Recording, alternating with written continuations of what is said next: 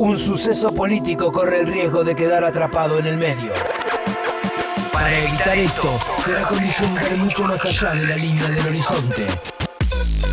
Ahora, Daniel Rosso, en piloto de prueba.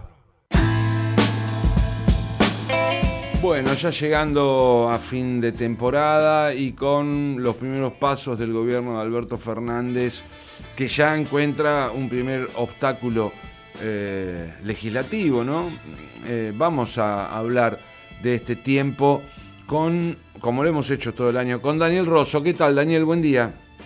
Buen día, ¿cómo te va? ¿Cómo estás? Muy bien, muchas gracias por atendernos. Eh, bueno, se le presenta la primera batalla legislativa al gobierno de Alberto Fernández.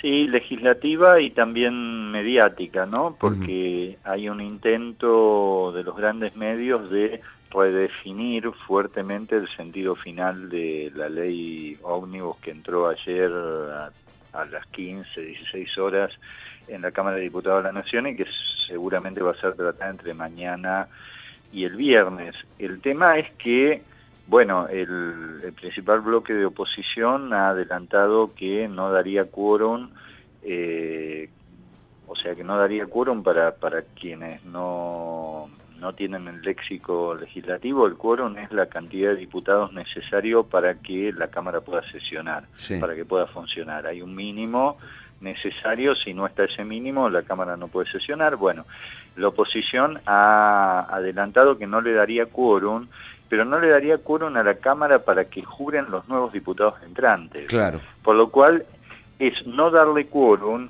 no para que se trate un proyecto, sino para no darle quórum a un paso anterior, que es constituir el mismo Parlamento con sus miembros este, elegidos. Por lo cual llama mucho la atención porque una oposición que se instala en el escenario con el discurso de la República, eh, lo que hace es efectivamente trabar el inicio del funcionamiento de las instituciones, de una de las instituciones de la República, que es el Parlamento. Eh, es notable que lo planteen, eh, como siempre ha hecho Juntos para el Cambio, derogando de algún modo el principio de contradicción. O sea, se plantean como el ejercicio de la República, como dijo hoy la ex ministra Burrich, de que ellos venían a defender la República, pero a través de una primera acción que es estructuralmente, esencialmente antirrepublicana, al impedir, restándole el quórum a la sesión inaugural, a que juren los mismos miembros elegidos y que por lo tanto se constituya la escena parlamentaria. Sí, sí, sí. Eh, llama la atención, recién lo comentábamos antes de charlar contigo, eh, Gerardo Morales, el, el gobernador de Jujuy, eh, criticando esta decisión del interbloque de Juntos por el Cambio y tratándolos de una actitud antidemocrática. A ese extremo llega esta postura eh, de los diputados de, la oposición, ¿no? que alguien como Morales, con todo lo que eso significa, los critique. Claro, es, es, es una cosa notable, pero dentro del bloque entre comillas, autodenominado republicano, aparece una voz, nada menos que la de Gerardo Morales, que, eh, que es alguien que ha este, claramente tenido actitudes absolutamente antiinstitucionales, este, persiguiendo a, a Milagro Salas y este, de algún modo generando su o promoviendo su encarcelamiento, es quien aparece dentro del bloque opositor como el, como el que defiende los ideales republicanos. Es como toda una melange este, muy difícil de... Eh, muy difícil de procesar, ¿no? Este, vos fijate los pasos se presentan como republicanos, no dejan que se constituya republicanamente uno de los poderes del Estado, que es el Parlamento, surgen disidencias internas este, y en don, y en esa disidencia interna la mayor expresión de esa disidencia es justamente Gerardo Morales, que es el más antirrepublicano de los gobernadores. Sí. ¿No? Sí, sí, sí. Un, panorama realmente este, bastante este, único, ¿no? Para, para lo que es esta, este momento político. Eh, teniendo en cuenta además que eh, esta decisión de no dar quórum tenía que ver con un artículo en particular de ese paquete de leyes, ¿no? el, famoso ya artículo 85, y que el oficialismo ha deseado retirar frente a la urgencia de atender la crisis social bueno, este, está bien, antes que la eh, antes que nada necesitamos las leyes, las herramientas para aplicar las políticas que nos saquen de esta crisis. Claro, y ahora efectivamente, y ahora viraron a la crítica de todo el de todo el, de todo el paquete que, tiene que ver con lo previsional, eh, pero eh, generando una falsa discusión alrededor del tema, porque el, el proyecto en ningún caso plantea eh, este, eliminar la movilidad jubilatoria. Eh, recordamos, la movilidad jubilatoria es una cláusula de ajuste de las jubilaciones según una serie de indicadores.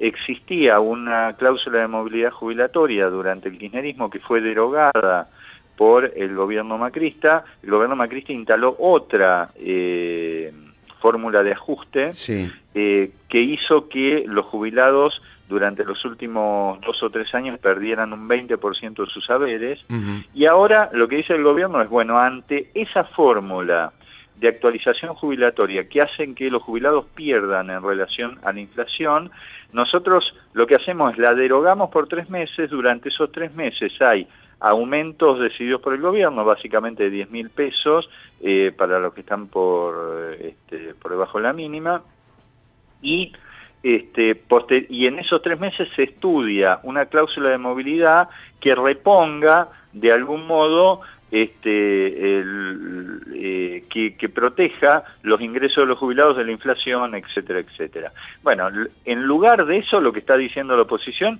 es que se perjudica a los jubilados.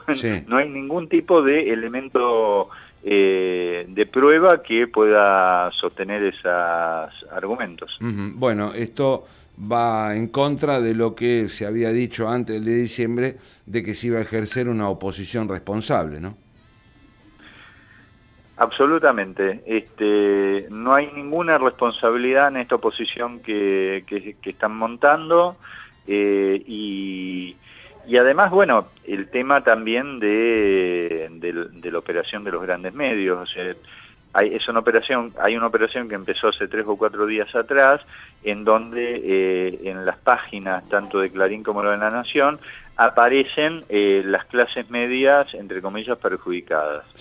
Eh, ¿En qué aparecen perjudicadas? Bueno, aparecen perjudicadas en, el encarecimiento de sus viajes al exterior, en el uso de las plataformas digitales tipo Netflix o Spotify, este, eh, básicamente en todo lo que tiene que ver con el aumento del precio de los consumos culturales y turísticos. Es decir, es como si el gobierno de Alberto Fernández hubiera venido a encarecer el tiempo libre de las clases medias. Y es la operación histórica de estos medios que lo que hacen es expresar a las clases medias eh, en contra del resto de los sectores populares. Eh, a ver, y nadie está diciendo de que efectivamente no existan algunas de esas medidas que encarecen en algunos casos de modo poco significativo, casi nada significativo. Por ejemplo, eh, el plan estándar, eh, para dar un caso, el plan estándar de Netflix eh, este, sale 179 pesos. con, el, con, con, los ajustes que se están planteando, pasaría a, 2, a 233. Eh, el, el, premium de 369 pasa a 480 pesos, o sea, es un café, ¿no? El aumento es el costo de un café o menos que el costo de un café. Ahora, mediáticamente está instalado como si efectivamente estos aumentos fueran una especie de ataque a los sectores medios para extraer recursos de ahí y dárselo a sectores que históricamente han sido estigmatizados por ellos, sectores populares que no trabajan, los que trabajan poco, etcétera, etcétera. Y vuelve esa matriz de instalación de los grandes medios, tratando efectivamente de separar las clases medias del de, eh, proyecto de los sectores populares. Así es, una, eh, este, un sector, el de los medios hegemónicos, que frente a la descomunal eh, suba de las tarifas eh, por servicio en Argentina, trataron de justificarlo, ¿no? Efectivamente, y ahora te usan un aumento efectivamente existente como una metáfora del terrible ajuste que estaría haciendo el gobierno, el, gobierno que expresa los sectores populares.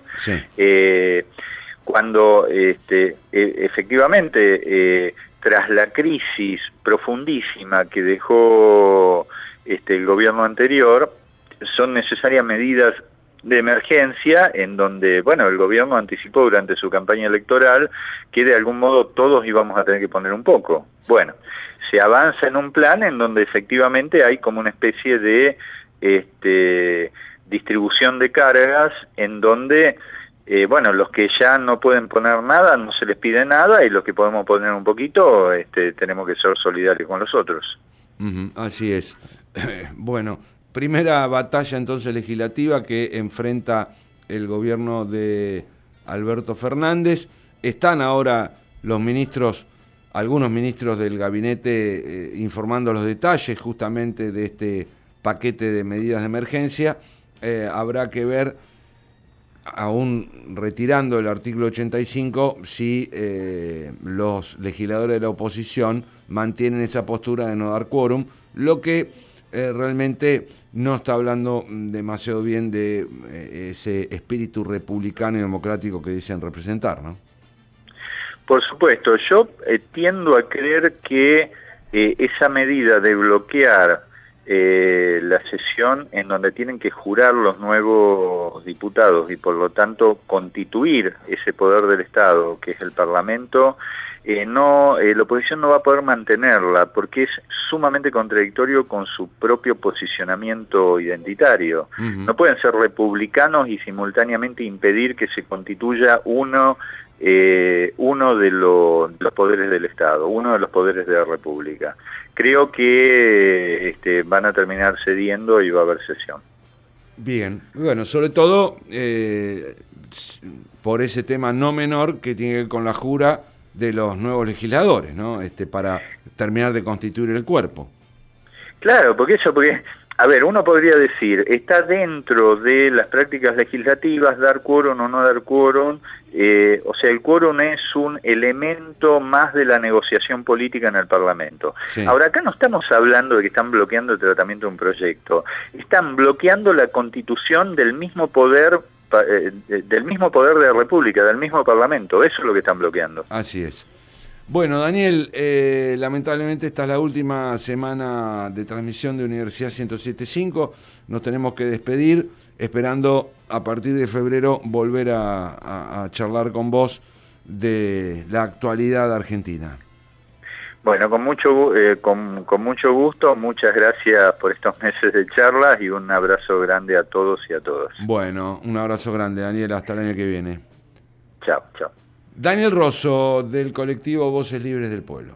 Colectivo de periodistas. Voces Libres del Pueblo. Hacia una comunicación democrática, popular y organizada.